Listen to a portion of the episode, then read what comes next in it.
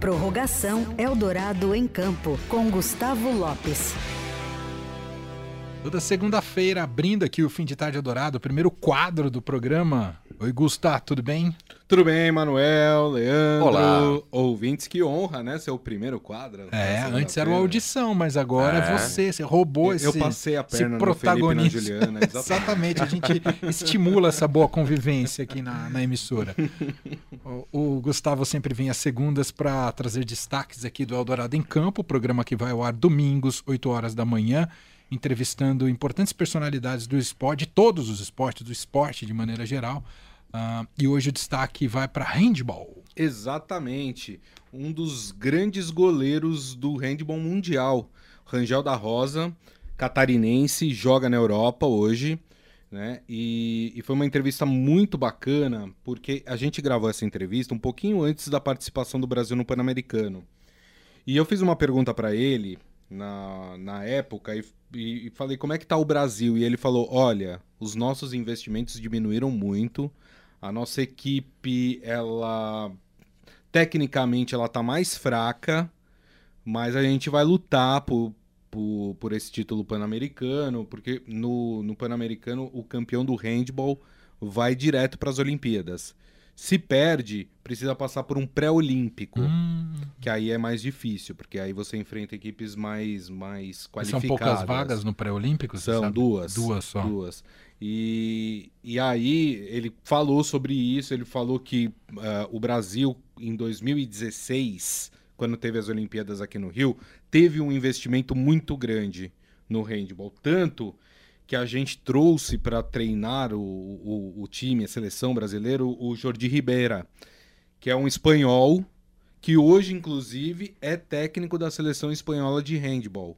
E esse cara ele fez uma revolução no handball brasileiro. O Brasil é, foi campeão pan-americano, foi para as Olimpíadas, é, avançou na fase de grupos nas Olimpíadas. Quer dizer, o Brasil te- tinha tudo para aproveitar aquele momento para decolar, assim como é o feminino. Né? O feminino, só para lembrar, o handball feminino ganhou o Pan-Americano, tá nas Olimpíadas já e já foi campeão mundial, inclusive. Então o feminino é muito forte. Tanto que das jogadoras da seleção brasileira, nenhuma joga no Brasil. Todas estão jogando na Europa. Infelizmente, o handball masculino parou, deu uma parada. E isso acabou refletindo nos Jogos Pan-Americanos. O Brasil acabou perdendo a final para a Argentina e perdeu até por um placar. é, Chegou a ir até a final. foi pra final, foi me- medalhista de prata no Uhum. Pan-Americano. Mas perdeu por 32 a 25, o que não é um placar comum nos duelos Brasil e Argentina, que são as duas equipes mais fortes das Américas. Né? Geralmente ganha de um, dois pontos. Foi até um placar elástico pensando é, nessa rivalidade. E agora, como eu disse, a última chance do handball brasileiro conseguir chegar na, em Paris é no pré-olímpico que acontece em março do ano que vem. Só que aí o Brasil vai estar no torneio com o Bahrein. E aqui a gente tem que fazer um asterisco. Uh, o Bahrein é daqueles países que importa todo mundo para jogar, para participar, para defender o país. Então é, é uma equipe forte, porque pega ex-atletas que jogaram em outros países.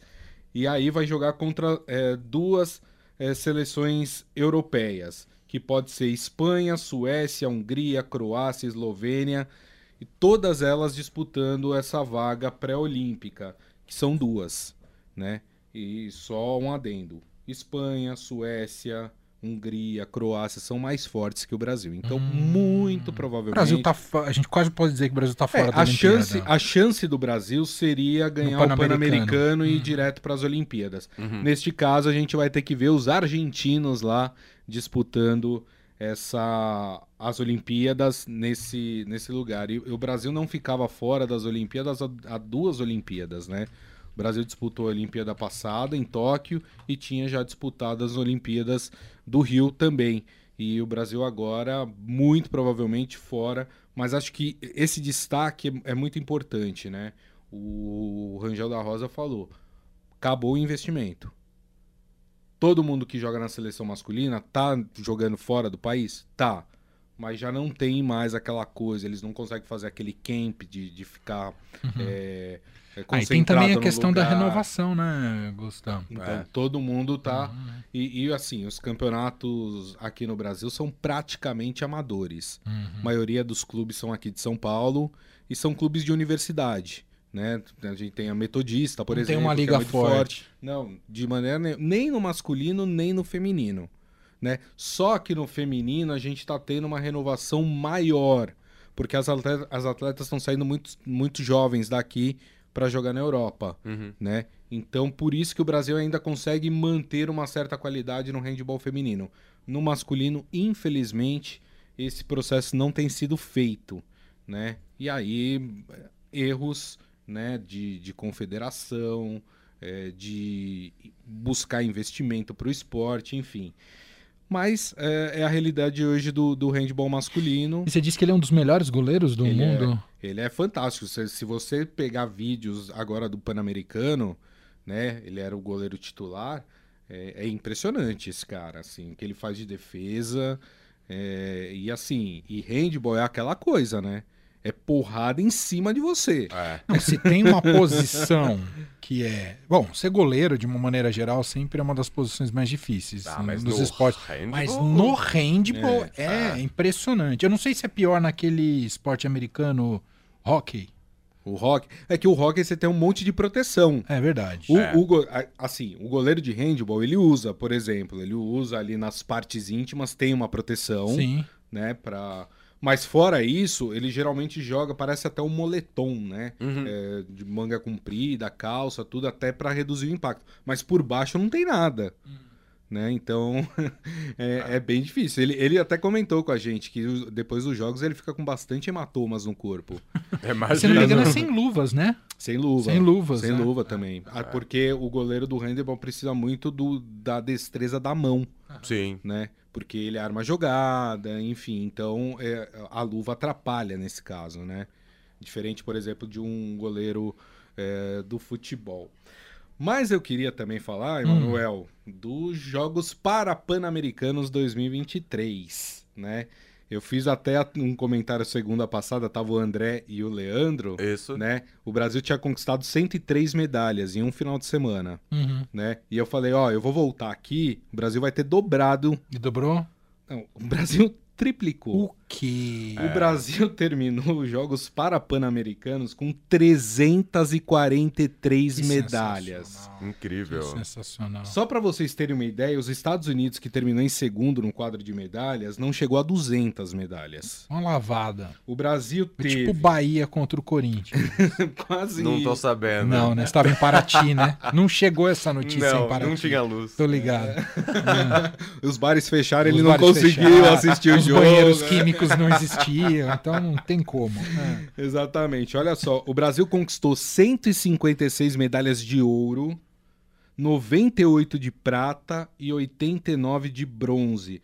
Essa foi a melhor campanha da história do Brasil nos Jogos Pan-Americanos. Em. Lima, o Brasil tinha, é, tinha feito também uma marca expressiva, 308 medalhas. E agora 343. Uau. E o mais legal de tudo isso é que tanto nos Jogos Pan-Americanos como no Parapan-Americanos, o Brasil melhorou a sua marca em relação a Lima. Aham. O que nos coloca muitas esperanças em relação a Paris. Exatamente. O, é, o- obviamente que aqui nas Paralimpíadas é um pouco diferente, né? Claro, você reúne todo claro. mundo. O Brasil no último Mas o jogo... Brasil é, é, É tem uma potência, potência, É uma né? potência. O Brasil conquistou 72 medalhas na- nas Paralimpíadas eh, de Tóquio.